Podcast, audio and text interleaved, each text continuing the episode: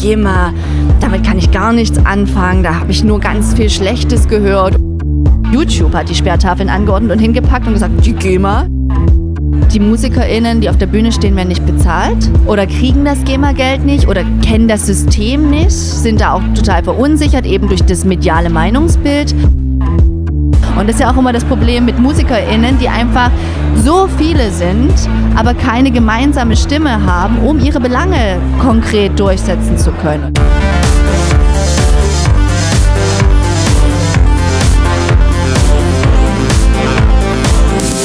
Hi und herzlich willkommen zum Podcast von Raketerei. Ich bin Imke Machura, ich wohne in Hamburg und mein Herz schlägt für Musik. Ich habe meine Leidenschaft zum Beruf machen können. Ich promote, ich bucke, ich manage ein Indie-Label. Ich bin Macherin. Ich bin eine von wenigen und ich frage mich schon lange warum. Deswegen habe ich mich auf die Suche gemacht und ich habe Antworten gefunden. In dieser Podcast-Serie porträtiere und interviewe ich Frauen, die die Musikbranche prägen und mitgestalten. Ich zeige, wo die Frauen, Ladies und Bitches der Musikbranche stecken. Und noch mehr. Ich beantworte euch durch diese Interviews zentrale Fragen zur Musikbranche, mache auf Vorbilder sowie Vielfalt aufmerksam, empowere und vernetze. Klingt gut, oder? Hi Annika, herzlichen Dank, dass du dir Zeit genommen hast. Hallo Imke, schön, dass du mich eingeladen hast. Du bist geschäftsführende Inhaberin des Verlags Oh My Music und versuchst, die einzelnen Initiativen der sächsischen Musikszene zu vereinen. Du bist ein Hansdampf in allen Gassen. Ja. Ja, das bist du. Und genau darüber werden wir jetzt reden, über dich und deine Arbeit und deine Position oder deine Positionierung oder deine Rolle, die du in Sachsen hast. Aber lass uns mit deiner Verlagsarbeit anfangen. Mm, du kommst ja eigentlich aus, aus dem Live-Sektor. Und wie bist du zur Verlängerin geworden? Also, genau, wie du schon gesagt hast, ich habe mit 17 angefangen, Konzerte zu organisieren auf dem Dorf, so im Kleinen, auch aus einem Habitus heraus. Da gibt es ja nichts und das mochte ich immer sehr gerne, weil wenn es nichts gibt, kann man es selber machen und wirklich DIY-mäßig. Bin dann aber auch bildungstechnisch in die Richtung gegangen, habe Kulturmanagement studiert im Bachelor und Musikmanagement im Master und habe dann meine Masterarbeit bei der Scheune in Dresden, das Musikclub in Dresden, geschrieben mit dem schmissigen Namen Branchenstrukturanalyse der sächsischen Popularspielstätten. Und hatte quasi dann immer schon so diesen Crossover im, im, im Bildungsbereich, im Managementbereich und eben dem Live-Sektor. Und habe in der Scheune auch gemerkt, man bezahlt halt als Veranstalter in die GEMA und fragt dann die Leute, die auf der Bühne stehen, die ihre eigenen Songs performen. Das ist ja ganz wichtig. GEMA ist ja nur für Komponisten und Komponistinnen. Das heißt, wenn eine Coverband äh, würde das Geld nicht bekommen, aber wenn du deine eigenen Songs spielst und auf der Bühne performst, dann kriegst du, steht der GEMA Tantiemen zu. Und äh, ich habe mich gefragt, wo geht es hin? Habe die Leute auf der Bühne gefragt und da war immer so eine ablehnende Haltung nach dem Motto, äh, GEMA, damit kann ich gar nichts anfangen, da habe ich nur ganz viel Schlechtes gehört oder ja, ich bin zwar bei der GEMA, aber von den 5 Euro kann ich mir auch nichts kaufen oder äh, ganz selten mal jemand, die gesagt hat, oh ja, ich bin bei der GEMA, ist super, die haben mir das aktuelle Album mitfinanziert, also die Tantiem, die ich daraus hatte. Womit hängt das zusammen, dass die GEMA so einen schlechten Ruf hat? das hat sich geändert in den letzten fünf Jahren, aber GEMA hat ich sage jetzt mal bis Anfang der 2010er Jahre, 2015er Jahre immer nach innen kommuniziert und war eine Gemeinschaft nach innen und hat das für sich überhaupt nicht für nötig gehalten. Das ist mein ganz, also das ist meine Wahrnehmung. Ich weiß jetzt nicht, was die GEMA dazu sagen würde, aber das ist so mein, mein Gefühl gewesen, dass die gesagt haben, was die da draußen denken, das ist uns eigentlich völlig egal. Wir machen eine richtig gute Arbeit, wir kümmern uns um unsere Komponistinnen und alles andere ist uns Boogie. Und haben aber gemerkt, dass die Strategie nicht so gut läuft. Haben ja dann so einen neuen Image-Transfer gehabt. Jetzt ist das Motto, Musik ist uns was wert. Und äh, was auch natürlich mit dazu beigetragen hat, waren eigentlich zwei große Meilensteine. Das eine ist YouTube, wo YouTube ja das dann so dargestellt hat, wie als hätte GEMA die Sperrtafeln angeordnet, was nicht so ist, sondern YouTube hat die Sperrtafeln angeordnet und hingepackt und gesagt, die GEMA, das hat einen Major Rant gesorgt. Und äh, das andere ist schon auch, mit der Gründung der Livecom, dass die GEMA quasi die äh, Lizenzen für Live-Clubs angehoben hat und das dann zu so einer Art Clubsterben auch propagiert zum Teil, zum Teil findet das schon auch statt. Ich bin da, du siehst, wirklich hin und her gerissen zwischen Vor- und Nachteilen von unterschiedlichen Branchen und Positionen, aber da gab es auf jeden Fall medial nochmal ganz schön Gegenwind gegen die GEMA aus der Clubszene heraus. Mhm. Beschreib nochmal schnell, was die Livecom ist und was die Livecom macht.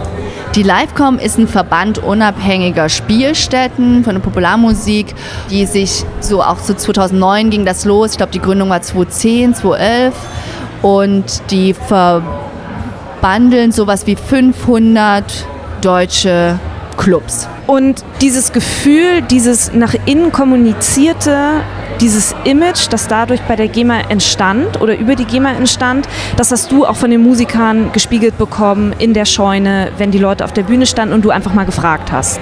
Ja, richtig. Also ich glaube, diese, diese Innenperspektive, was da so das Problem ist, wenn man sich mit der GEMA mal auseinandergesetzt hat, es gibt eben drei Mitgliedschaftsformen, angeschlossene, außerordentliche und ordentliche Mitglieder. Das ist also quasi so ein Treppenweg, wobei angeschlossene und äh, außerordentliche noch nicht sehr viele Mitbestimmungsrechte haben, muss man sagen. Die können auch wie eine Art Delegation bilden und da ihre Interessenvertretung haben. Aber das sind äh, weniger als 100, die da mit drin sind von, ich glaube, 60.000 angeschlossenen und außerordentlichen Mitgliedern.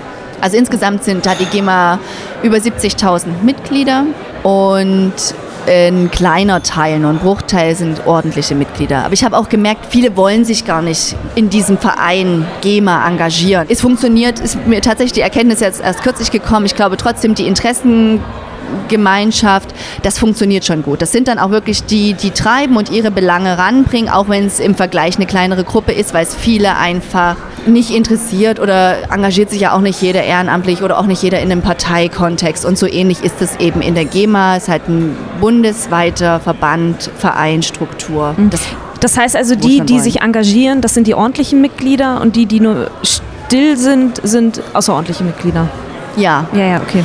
Wobei, also, und es gibt aber von den außerordentlichen und angeschlossenen Mitgliedern schon auch einen Teil, die zu den Mitgliederversammlungen gehen, die sich zum Teil aufstellen lassen, die den Prozess mitbestimmen, auch wenn sie keine ordentlichen Mitglieder sind. Okay. Das muss man schon sagen. Es ist nicht so, dass die anderen gar kein Gewicht haben. Die, die wollen, machen mit, aber wenn ich mich so umgucke in den Mitgliederversammlungen von der GEMA, da reden wir von ungefähr 1000, 1500, 2000 vielleicht, die bei den Mitgliederversammlungen mit dabei sind von diesen 70.000 Mitgliedern. Mhm.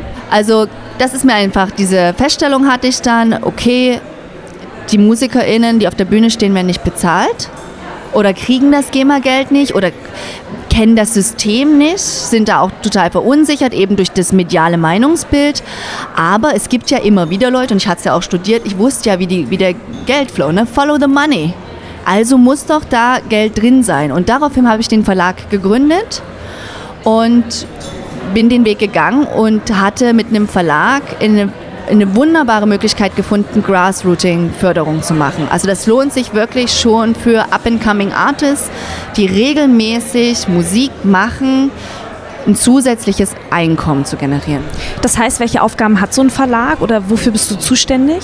Das kommt so ein bisschen drauf an. Ein Verlag sollte natürlich in allererster Linie eine sehr gute GEMA-Administration machen. Also wenn die Musikerin, Urheberin noch nicht bei der GEMA ist, diese anmelden, die Werke vernünftig anmelden und dann ist eigentlich so das Hauptding die Abrechnung. Also Anmeldung und Werkanmeldungen und die Musikfolgen online einreichen, das können eigentlich alle halbwegs sortierten Menschen selber übernehmen. Aber die Trickiness ist dann tatsächlich die Reklamation. Also man kriegt dann eine Excel-Tabelle, bei mir ist die mehrere tausend Spalten lang mit einzelnen Songs, die in einzelnen Clubs gespielt wurden. Du siehst auch, mein Fokus äh, im Verlag ist jetzt Live-Abrechnung. Das ist halt so für eben die, wofür sie es besonders eignet bei diesen Grassrooting-Förderungen. Und dann reiche ich die Musikfolgen ein, dann muss ich gucken, wurden wirklich alle Musikfolgen, alle Shows, die gespielt wurden, abgerechnet. Und wenn nicht, muss ich in die Reklamation gehen und nach der Reklamation gehe ich in die Reklamation der Reklamation. Das ist leider gerade noch so. Das ist das eine, dass man sagen kann, okay, GEMA, mit der Reklamation, Geld kommt an. Das andere ist rechtliche Sachen. Also man sollte seinen Verlag, seine Verlegerin Dinge fragen können, Verträge vorlegen lassen können, die Reichweite des eigenen Urheberrechts und der eigenen Urheberrechte, Persönlichkeitsrechte abfragen können, um damit irgendwie ein gutes Bild zu kriegen. Im Idealfall hat man eben wie immer in einem, Geschäft, in gemeinsamen Geschäftsverhältnis eine, eine, Partnerschaft, die in eine gewisse Richtung geht. Und das, worauf sich jetzt gerade die Branche stürzt, in sowohl Indies als auch Majors, sind gerade Sync-Rechte.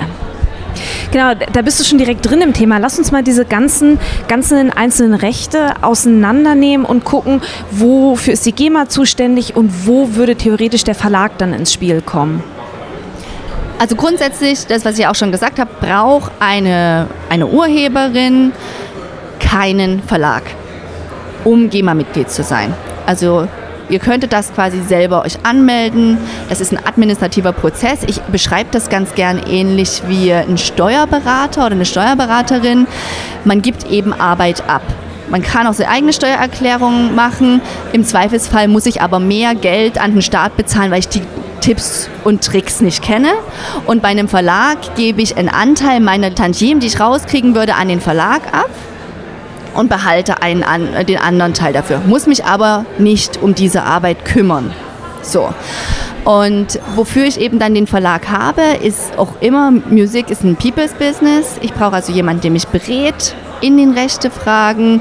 Urheberrechte hat man bis, bis 70 Jahre nach dem Tod. Das wird quasi an Kinder und Enkel dann vererbt. Das sollte man wissen. Man hat einen gewissen Schutz vor natürlich äh, Diebstahl sowieso, aber auch vor Verstümmelung der Rechte, was auch immer das dann bedeuten kann, Verzerrung der Meinung, dass jetzt Werke nicht plötzlich, ist ja bei uns relativ aktuell, von AfD verwendet werden können im Wahlprogramm, dass man dort dagegen schießen kann.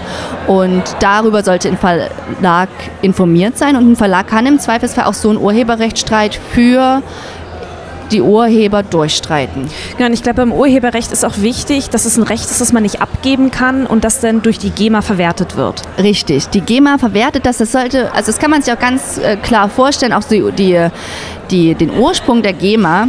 Und zwar saß ein Komponist quasi in einem, äh, im Kaffeehaus, in Wien war es jetzt die Geschichte mit Strauß, der seinen Kaffee nicht bezahlen wollte weil er gesagt hat, ich höre hier am Grammophon, du spielst mein, meine Musik und wenn du meine Musik spielst, hier die Leute bespaßt, dann will ich auch Geld dafür sehen, also bezahle ich einfach den Kaffee nicht. Und daraus ist so ein Rechtsstreit entstanden. Das ist so der, der Grundgedanke, Musik wird verwertet, nützt Leuten, das geht sowohl im Kaufhaus als auch in deinem Lieblingsdöner oder in allen öffentlichen äh, Situationen.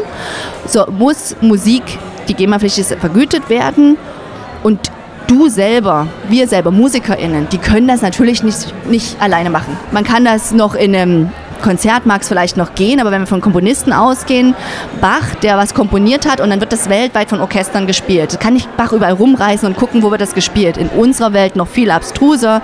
Dann hast du Streams in, in Vietnam und in Südkorea, in, äh, in Kolumbien und in Island. Aber wie willst du das selber monetarisieren? Und dafür ist die GEMA und die Schwesterngesellschaften, also weltweit gibt es dafür Gesellschaften, die diese Tantiemen einsammeln, die Lizenzen vergeben, die Tantiemen einsammeln und dann die Urheber direkt ausbezahlen. Das ist quasi das, das Grundmodell und darum kümmert sich die GEMA. Immer wenn Musik ertönt, soll die verwertet werden. Und was aber dann ein Verlag noch zusätzlich macht, wäre jetzt zum Beispiel das große Recht, wenn jetzt also Musik auf äh, Theaterbühnen aufgeführt wird, weil das ist was, was nicht so häufig passiert. Das kann also direkt ausgehandelt werden, also nimmt sich auch die GEMA zurück. Oder Syncrecht, und das ist immer, wenn Synchronisation von Bild und Ton, wenn also Musik in Werbung, Games, Film gezeigt wird. Und du hast gerade gesagt, vor allem die großen Labels stürzen sich gerade auf Syncrecht. Warum ist das Syncrecht so spannend gerade? Was ist das für ein Zeitgeist, der da gerade herrscht? Also hier muss man halt gucken, äh, Labels und Verlage sind ja zwei Rechte, die beim Syncrecht tangiert werden. Ich vertrete ja die Verlagsrechte, das bedeutet die Komposition als solches. Das ist der eine Teil vom Sync.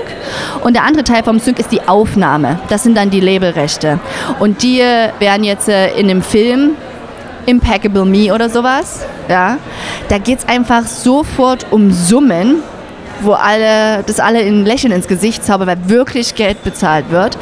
Und das Wunderbare an diesem System ist, dass man dass die Filmfirmen quasi nicht nur einmal Geld bezahlen, einmal eine Lizenzgebühr bezahlen für Sync, dass sie den Song verwerten dürfen in ihrem Film, sondern jedes Mal, wenn der Film im Kino gezeigt wird, wenn der auf DVD gebrannt wird, wenn der auf Blu-ray gebrannt wird und dann nochmal auf Netflix ausgespielt wird, jedes Mal werden GEMA-Lizenzen fällig. Das ist also quasi wie eine doppelte Vergütung und das ist schon geil. Ja, jetzt haben wir viel über, über Label und Verlag und dass die da so super dran verdienen. Ab wann kommt denn der Musiker ins Spiel? Oder welcher Split kommt am Ende beim Musiker an? Der reguläre Deal ist sowohl auf Label- als auch Verlagsseite 50-50. 50 Prozent bekommt die Firma und 50 Prozent bekommt die Urhebergemeinschaft, die Urheberin. Als wir uns auf dieses Gespräch vorbereitet haben, habe ich dich gefragt, warum Verlage bei vielen Musikerinnen und Musikern so einen schlechten Ruf haben. Mhm. Was würdest du sagen, warum, warum geht mit so einem Verlag so ein gewisser Ruf einher? Also warum sind viele Musikerinnen und Musiker auch skeptisch, wenn es um Verlagsverträge geht? Es ist trotzdem noch ein System, was so was Undurchsichtiges hat. Und ich glaube, dieses Unbekannte macht Angst. Auch viele Label übernehmen ja Verlagsrechte und sind sich dann zum Teil aber auch über die eigene Tragweite nicht so richtig bewusst. Also das ist einfach so ein, die GEMA ist ein hochkomplexes Konstrukt, nenne ich es jetzt mal. Also auch ich glaube, ich weiß wirklich meinen Weg mit der GEMA und mit meinen Abrechnungen, aber ich schätze, ich verstehe wahrscheinlich 25 Prozent von dem Kompletten. Ne? Ich bin bei der, bei der ernsten Musik, bei der Klassik komplett raus. Also da sind so viele Tarife. Kleine Anekdote dazu. Es gibt einen eigenen Tarif für Sexkabinen. So komplex ist die GEMA. Und auch bei Hochzeiten, weil das eine Privatveranstaltung ist, ist keine GEMA-Gebühr fällig, aber bei Beerdigungen sind GEMA-Gebühren fällig, weil es eine öffentliche Veranstaltung. Um mal ganz kurz so ein bisschen abstruse Beispiele zu bringen, wie diffizil, das ist ja auch über die letzten 100 Jahre, hat man geguckt, wo wird jetzt Musik verwer verwertet. Und ich meine, es gibt immer schwarze Schafe, unter allen Branchenakteuren. Ich würde jetzt auch sagen, auch auf Musikerseite und auf, auf äh, geschäftlicher, auf Businessseite. Und Verlage im GEMA-Berechtigungsvertrag steht drin, dass Verlage zum Beispiel 33 Prozent Anteil an den Live Tantiemen bekommen und 40 Prozent für mechanische Vervielfältigung, was jetzt CDs zum Beispiel wäre. Und ich glaube, das macht dann viele sehr, sehr stutzig. Meine Erfahrung ist, wenn du einen guten administrierenden Verlag hast, und da sind wir noch nicht bei Sync angekommen, das ist so Sugar Candy on top, einen guten administrierenden Verlag, die sich um dich kümmern, dann wirst du im Zweifelsfall mehr GEMA raus haben, als wenn du es selber machst, aber nicht mit, mit den Reklamationsschleifen und mit so Herzblut und Knowledge. Mhm. Ja. Worauf sollten Musikerinnen und Musiker achten, dass wenn ein Verlag auf sie zukommt und Interesse zeigt, was, was könnten so Anzeichen sein für eine Musikerin oder für einen Musiker, dass er weiß, ja, das ist ein guter Verlag, da gebe ich das Ganze in gute Hände? Wie bei jedem Vertrag würde ich gucken, es geht einfach darum, ist man auf Augenhöhe in der Geschäftsbeziehung. Ihr seid hier nicht in der Bittstellerposition, sondern ihr braucht, ihr sucht Partnerschaften in der Musik und da braucht man Beziehungen auf Augenhöhe. Das heißt, ihr, ihr lest den Vertrag, ihr lasst den prüfen mit Hilfe von einem äh, Juristen, von einer Juristin, Freunden mit Sachverständnis, wie auch immer. Das ist kein Teufelswerk. Und Scherz in der Raketerei, na, ich glaube, das wäre vielleicht auch nochmal was für euch. So Verträge, dass man sagt, so einzelne Klauseln oder sowas, was ist gängig, was, was geht da? Und geht dann damit um, was will man. Und wenn nicht nur sagen, die haben mich abgezockt, sondern immer die Persona, die den Vertrag vorlegt, hat den Vertrag zu ihrem allerbesten Gunsten gestaltet. Das ist überall so, auch beim Kaufvertrag vom Auto, beim Mietvertrag eurer Wohnung, überall. Und ihr geht jetzt in die andere Position und verhandelt nach und guckt, was ist euch wichtig. Und wenn euch der Verlag gegenüber mit Respekt entgegenkommt, eventuell auch sagt, okay, nee, die Klausel kann ich nicht ändern, weil GEMA-Berechtigungsvertrag. Ich kann jetzt nicht 12 Prozent anbieten, aber ich kann dir entgegenkommen mit einem Vorschuss, einem anderen Support oder einem super Netzwerk, Songcamps, an denen du teilnehmen kannst, dass du deine Kreativität fördern kannst, in anderes, in, in Netzwerken, Zugang zum Writers-Netzwerk. Also wirklich mit Dingen, die darüber hinausgehen, nur Administration zu sein oder zumindest sicher gehen zu können, dass es eine vernünftige Administration ist. Dann kann man da mit gutem Gewissen auch reingehen. Und worauf ich achten würde, es gibt quasi auch zwei, ich sag mal, größere Arten des Verlagsvertrages. Das eine sind Exklusivverträge, Künstlerexklusivverträge. Da hat man einen Vertrag über einen gewissen Zeitraum und alles, was man in diesem Zeitraum komponiert, auch egal für welches Bandprojekt, wird dann quasi unter diesem Verlag veröffentlicht und ist dann, wird dann von diesem Verlag verwaltet. Das sind, ich sag mal, der striktere, der größere Verlagsvertrag. In kleinere wäre ein Titelexklusivvertrag. Dann kann man auch sagen, ich habe jetzt eine EP, wir wollen uns erstmal annähern, ich bin mir noch nicht hundertprozentig sicher, aber nimm doch mal die fünf, sechs Songs, verwalte die für mich. Und wenn ihr dann aber in einem anderen Kontext mit einem anderen Bandprojekt auch Songs komponiert, werden die erstmal verlagsfrei von dem Verlag. Also das wäre so ein Tipp, um so Hemmung abzubauen und erstmal erste relativ schmerzfreie Erfahrungen zu machen. Könnte ich denn quasi in mehreren Verlagen auch tatsächlich gesigned sein als Künstlerin? Ja, wenn ich mich mit diesem Verlag dann plötzlich anfange zu streiten, dann liegen meine Werke da ja. Da habe ich irgendwie Möglichkeiten, das rauszuziehen. Dann wird es schwierig. Tatsächlich. Die Werke liegen dann eher beim Verlag. Es gibt immer die Klausel aus wichtigem Grund. Aber das würde bedeuten, dass der Verlag die Werke genommen hat und zum Beispiel nicht angemeldet hat bei der GEMA oder gar nicht damit gearbeitet hat. Aber in dem Moment, wo schon, ich sag mal, ein Minimum an Effort reingesteckt wurde, sind das die verlagseigenen Werke. Da müssen sonst schon größere auch äh, finanzielle Missbrauchsvorwürfe oder sowas laut werden, dass man das dann wieder rauskriegt. Mhm. Du hast gerade das so schön gesagt, der Verlag hat gearbeitet. Ich höre auch immer wieder durch oder in Gesprächen mit Musikern und Musikern, dass so Sätze fallen wie, ja, ich habe diesen Verlagsstil, aber der Verlag arbeitet nicht. Begegnet dir das in deinem Alltag, beziehungsweise wo, wo fängt die Arbeit von einem Verlag an? Also klar, GEMA, Abfolgen irgendwie übertragen und wo hört die Arbeit auf und was wäre quasi dieses on top? Ist es das denn wirklich, wenn es um Sync geht? Das kommt drauf an. Es gibt da halt leider, also die Arbeit beginnt mit GEMA. Verlagsarbeit beginnt mit GEMA. Und on top wären auch so Sachen wie, also viel Co-Writing-Sessions, dass man versucht, eben die Komponisten als Komponisten zu fördern. Jetzt nicht nur das Bandprojekt, sondern wirklich sagen, okay, deine Musik soll jetzt auch von Helene Fischer oder wem auch immer gesungen also werden. Also Förderung, ja, okay. Förderung. Mhm. Und im Idealfall, das Verlagsgeschäft ist ja ein, ein, eins, was auf Längerfristigkeit ausgelegt ist, dass man sich halt die, die Komponistenpersonen anguckt in den nächsten fünf Jahren in der Entwicklung. Was brauchen die? Brauchen die mehr Songwriting-Camps? Brauchen die mal ein Jahr irgendwie in Nashville? Oder was braucht die Person, um jetzt gut voranzukommen? Mhm. Das wäre aber schon ein on top. Als wir uns über die Verträge unterhalten haben und dieses, dass es Kommunikation auf Augenhöhe ist und dass Musiker und Musikerinnen durchaus die Möglichkeit haben, Dinge in Verträge rein zu verhandeln oder rauszuholen wieder. Was ist dir, wenn du mit Künstler und Künstlerinnen am Tisch bisher gesessen hast, was haben so mal so Praxis aus deinem Alltag, was haben Bands bei dir rein verhandelt, wo du dachtest, okay, damit habe ich jetzt gar nicht gerechnet, aber du hast dich darauf eingelassen? Einverhandelt bei mir wären grundsätzlich irgendwie Vertragszeiten. Also ich habe zum Beispiel angefangen mit sehr vielen Autoren-Exklusivverträgen, weil ich gedacht habe, das macht man so und das ist irgendwie das Beste. Und dann habe ich gemerkt, es, das ist natürlich das Beste erstmal für einen Verlag, aber es ist echt unflexibel für den Artist. Und bevor ich dann drei, vier, fünf Folgeverträge schreibe, wo ich immer wieder Ausnahmen generiere, gehe ich jetzt eher damit rein und sage, komm, wir machen gleich von vornherein Titel-Exklusivverträge und wenn das passt, dann machen wir die Liste einfach immer länger, immer länger. Aber du bist trotzdem frei, mit anderen Kooperationen oder sowas frei zu sein. Und das habe ich gemerkt, dass diese Flexibilität bei meinen Urhebern Urheberinnen total gut ankommt.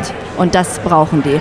Und damit sind wir von den Zeiten auch sehr viel flexibler. Mhm. Und ähm, bei mir ist halt auch noch so ein kleiner Vertrag. Das heißt, mit Vorschüssen ist immer so ein bisschen schwierig. Und ich habe immer so kurzfristigen Support. Dass halt die Albenproduktion ist fertig, das Geld ist alle, aber wir wollen noch eine Promoagentur bezahlen. Und dann schieße ich einfach Sachen vor, bezahle Promoagenturen. Ich habe schon Proberäume mitbezahlt, ich habe Coworking Spaces mitbezahlt. Das sind einfach keine finanziellen Megasummen, aber es, du weißt es selber, manchmal mangelt an 300, 500 Euro, die jetzt im nächsten halben Jahr irgendwie anfällig wären, die gerade nicht da sind. Und da helfe ich finanziell mit unter die Arme. Welche Rolle spielt dein Netzwerk? Eine extrem große. Also in meinem Verlag zumindest. Also grundsätzlich finde ich im, im Musikgeschäft ist Netzwerk alles. It's a people's business. Vielleicht hört man es ja auch im Hintergrund. Wir sitzen hier gerade um uns herum, tobt die Welt. Es wird viel genetzwerkt und geschnackt. Wir sind auf der Most Wanted in Berlin, genau. Ah ja, genau. Und Oh My Music, ich, das habe ich den Namen Gott sei Dank auch nicht selber geprägt, aber wir nennen uns schon auch die, die Oh My Music Family. Ist einer von unseren Hashtags, die auch meine Artists verwenden. Wir haben zweimal im Jahr, wo wir uns intensiv treffen. Also wir haben eine Weihnachtsfeier, die immer ganz gut ausartet und wir haben eine Jahresversammlung, die wir machen, wo auch die Familien mitkommen mitkommen, Freunde mitkommen. Und für uns ist das ein eigenes Netzwerk, auch wirklich jetzt vielleicht auch als Bogen zu Sachsen. Es gibt halt nicht so viel in Sachsen, was Musikindustrie angeht. Und meine Artists supporten sich selbst. Die, das heißt, ich bin eigentlich die, die irgendwie das anschiebt, die die Leute reinholt ins Netzwerk. Aber wenn Background-SängerInnen gesucht werden, wenn TechnikerInnen für Live-Auftritte oder Studioproduktion gesucht werden, ich habe ein paar meiner Artists sind halt TechnikerInnen oder wenn ich äh, Siebdruckposter habe ich mit dabei, ich habe Marketing-Spezialisten, ich habe das sind alle haben noch zum Teil einen anderen Beruf oder mal was anderes gelernt und bringen das mit rein. Und was wir in diesen Jahresversammlungen auch machen, ist halt immer so ein, so ein Real Talk. Wie war dein Initiative Musikantrag? Was hat funktioniert, was hat nicht funktioniert? Wer hat Crowdfunding dieses Jahr gemacht? Was hat gut funktioniert, was hat nicht gut funktioniert? Und dann bilden sich halt auch so Banden. Meine Leute fahren auch zusammen auf Tour. Sagen, du fünf Shows, ich fünf Shows, haben wir eine runde Sache. Du hast gerade auch den Bogen wunderbar schon zu Dresden gemacht. Neben deiner Verlagsarbeit engagierst du dich auch für Wir gestalten Dresden, im Prinzip ein lokaler Branchenverband der aus wem besteht und was macht, Annika? Wir gestalten Dresden ist der Branchenverband der Kultur- und Kreativwirtschaft in Dresden und er vertritt die zwölf Teilbranchen der Kultur- und Kreativwirtschaft. Da ist Musik einer davon, da gibt es aber auch Architektur, Software und Games, Literatur, Pressemarkt und so weiter und so fort. Bis hin zu interdisziplinäres, mein Lieblingsfeld. Alles und nichts. Und genau, da bin ich Vorstand. Da bist du Vorstand. Und in welcher Beziehung oder in welcher Verbindung steht ihr zu Kreatives Sachsen, was ja eine Fördereinrichtung ist? Sachsen ist ein besonderes Modell. In Sachsen hat sich die Kultur- und Kreativwirtschaft hat ja irgendwie Ende der 2010er Jahre oder also 2009 einen Bass bekommen und wurde so kreiert. Wenn man mal so die kreativen Ansätze alle zusammenpackt, hat man plötzlich den drittgrößten Wirtschaftszweig Deutschlands. Ah, interessant. Wir sind also nach Automobil- und Chemieindustrie die drittgrößte Branche des Landes. Ja, vielleicht sollten wir mal mit einer Stimme sprechen. Da sind ganz viele Initiativen entstanden, eben Förderung der Kultur- und Kreativwirtschaft aus den Kommunen, aber auch auf Bundesebene, die so von oben eingesetzt. Wir haben so, in Dresden sollte ein Kümmerer eingesetzt werden, ganz fürchterlich. Ein Kümmerer, die sich dann um die Belange der Kultur- und Kreativwirtschaft kümmern. Und dann hat aber, waren wir damals schon so gut vernetzt und abgeleitet, dass wir sagen, nee, bitte, bitte nicht, bitte nicht tot kümmern. Wir haben hier eine Struktur. Wir gründen einen eigenen Verein. Das, was ihr im Kümmerer gegeben hättet, gebt ihr uns als Verband. Und wir organisieren uns selbst. Und das ist quasi sowohl, als erstes war Leipzig dran, dann Dresden, dann Chemnitz in den einzelnen städtischen Verbänden entstanden, die damit sehr gute Erfolge gefeiert haben. Und dann wollten sie das natürlich auf Freistaatebene haben und haben einen Landesverband, den Landesverband der Kultur- und Kreativwirtschaft e.V. gegründet. Und dieser Landesverband kümmert sich um die sächsischen Belange und konnte ein großes Projekt, ein Fünfjahresprojekt an Land ziehen, was vom Freistaat gefördert wird. Und das heißt Kreatives Sachsen. Nimm uns mal mit. Ich habe die Hamburger Brille auf. Ich bewege mich auf der Achse Hamburg-Berlin, was Musikbranche angeht. An was für einem Punkt steht ihr in Sachsen, dass ihr sagt, okay, wir brauchen das jetzt, um die ganze Chose da voranzubekommen? Wir sind in Sachsen an dem Punkt, dass wir sagen, fast überall gibt es Popbüros. Hamburg, Berlin, in einem hervorragenden Beispiel und eine Förderung für die Branche, die das total vorantreibt. Man muss ein bisschen wissen, Sachsen ist halt einerseits total altertümlich und andererseits hat es eine mega Klassikbrille auf. Wir haben die höchste Orchesterdichte der Welt. Das nützt nur uns nicht in der Popkultur. Und Sachsen hat sehr, sehr viele gute MusikerInnen, hat mit dem Vogtland seit 200 Jahren weltweit führend Musikinstrumentenbau, das überall verschifft wird. Ja, das, äh, wie gesagt, weiß keiner, sieht niemand, aber es ist da und wir leben das. Es ist eine ganz lebhafte Kultur. Es fehlt aber an so einerseits der Vernetzung, wie so an vielen, vielen Stellen, an der Sichtbarmachung, an der Akzeptanz auch von der Politik zu sagen, okay, also Sachsen ist jetzt nicht nur Klassik und mit unseren Wahlergebnissen sollten wir vielleicht doch auch mal in die Rock-Pop-Kultur und die Soziokultur auf dem Land investieren, um dort mal ein bisschen ein anderes Bild noch zu stärken. Und zusätzlich zu, ich sage jetzt mal, Soziokultur ist ja mein Ansatz, die, die, Kultur- und Kreativwirtschaft, dass wir sagen, wir brauchen eigentlich starke Labels, starke Agenturen, starke Verlage, die die KünstlerInnen als Partner mit ziehen können und betreuen können. Was bei uns passiert, ne? Silbermond und Club, das geht, das geht durch die Decke und dann gehen sie nach Berlin.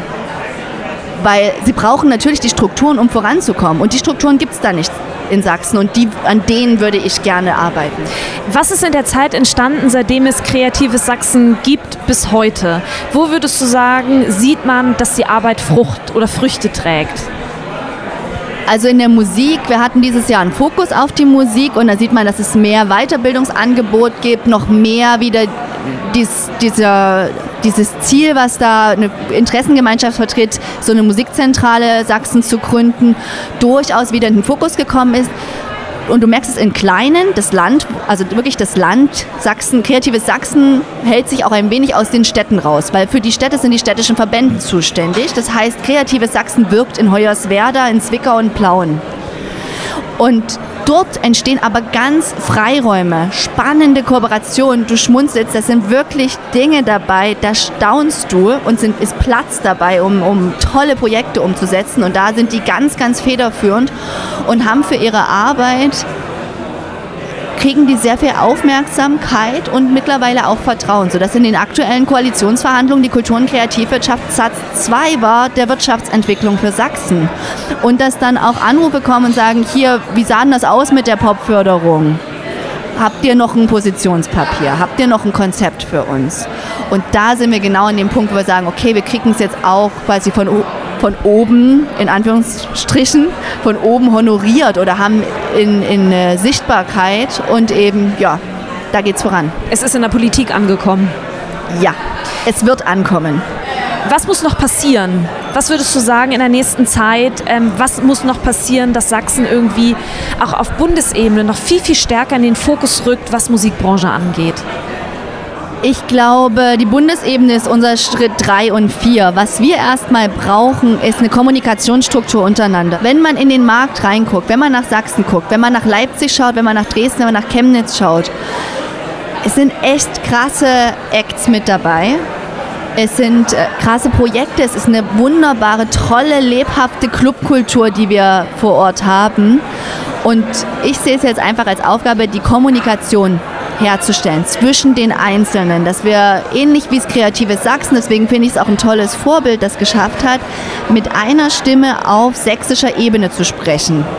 Also so wie Berlin und Hamburg ist eben Dresden und Leipzig zu Hause. Ja? Und dass wir das schaffen, da über Differenzen und Quengeleien irgendwie drüber wegzusehen und erstmal uns als Stimme zu finden, um dann ein Ziel zu formulieren und uns in Zusammenarbeit zu üben. Weil wir brauchen diese Zusammenarbeit, wir brauchen diesen Netzwerkknoten und ohne den die Politik wird es nicht, die braucht irgendwo einen Anhaltspunkt, wo sie, wenn sie Gelder geben möchte, das hingeben möchte, dass sie sinnvoll verteilt werden. Und das ist ja auch immer das Problem mit MusikerInnen, die einfach so viele sind, aber keine gemeinsame Stimme haben, um ihre Belange konkret durchsetzen zu können. Und das ist jetzt mein Main-Fokus. Und danach gucken wir weiter. Nun bin ich eine Musikerin. Ich lebe auf dem Land in Sachsen und suche eine Promoterin oder weiß nicht, wie ich eine Booking-E-Mail schreibe. Kann ich mit sowas zu euch kommen? Oder was, was für ein Problem muss ich als Musikerin haben, um bei euch andocken zu können? Dann bist du eine Musikerin in Sachsen auf dem Land, dann musst du schon in den Zug steigen und entweder nach Chemnitz oder nach Dresden fahren. In Chemnitz gibt es die Bandakademie, das auch Kreatives Sachsen mitgefördert. In Dresden gibt es die Scheune-Akademie, die ich selber mal acht Jahre geleitet habe, die seit wirklich seit zehn Jahren ohne externe oder ohne institutionelle Förderung ein hervorragendes Programm machen, was äh, Managementförderung angeht und genau, wie mache ich mein Booking, wie, wie funktioniert Social Media, wie sehen Gastspielverträge aus. Das wird dort alles, es gibt dieses Angebot und auch das Angebot wandert mit den Kollegen. Also wir sind da aware, man muss dann einfach nur aufpassen und wachsam sein und jetzt, was die Kolleginnen angeht, bei Kreatives Sachsen ist halt das Schöne, dass wir zwei Frauen haben im Team, die wirklich diese Arbeit machen und in, ich, oh Gott, ich weiß es gar nicht, ich glaube 21 Standorten, die außerhalb der drei großen Städte sind, regelmäßig Beratungsangebote. Man kann quasi dann zu dem Beratungsangebot in der eigenen Stadt oder in der Nähe der Stadt gehen oder des Dorfes und die Kolleginnen fragen. Und die werden einem hervorragend beraten können, was Gründung angeht und Steuern angeht. Und sobald das dann das Musikthema kommt, werden sie an die richtigen Stellen verweisen können. Immer wieder, habe ich heute erst einen Anruf gehabt. Das klingt total großartig. Gibt es noch irgendetwas Abschließendes, Zusammenfassendes, das du hinzufügen möchtest, Annika? Ich weiß, dass die Musikindustrie vor allen Dingen, ich sag's jetzt nochmal, oder ich weiß, dass die Musikszene sehr schwierig sein kann. Ich möchte grundsätzlich dazu aufrufen, dieses Jahr bildet Banden, vernetzt euch untereinander, vernetzt euch als MusikerInnen miteinander. Ihr seid sehr viel stärker lernt über Geld zu reden und lernt, dass das, was ihr macht, wertvoll ist und dass das auch in Verträgen und in Gagen wiedergespiegelt werden kann.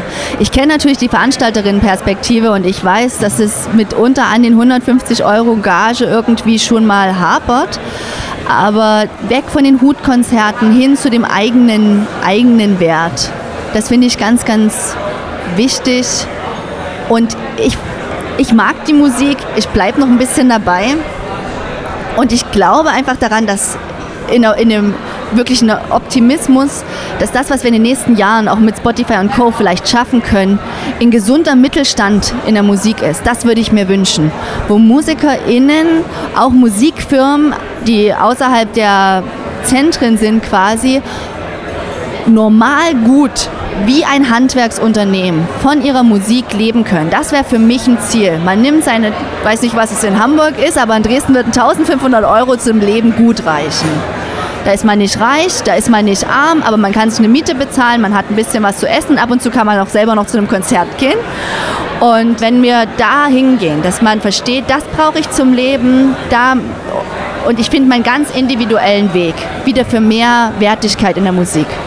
Das war Annika Jankowski von Oh My Music. Herzlichen Dank, dass du dir Zeit genommen hast. Schön, dass wir es endlich geschafft haben, liebe Imke.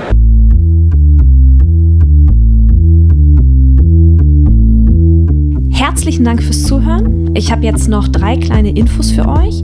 Wenn ihr etwas auf dem Herzen habt oder euch Gedanken zu dieser Folge kamen, die ihr mir gerne mitteilen möchtet, dann sucht sehr gerne den Austausch zu mir. Ihr erreicht mich unter imke.raketerei.com.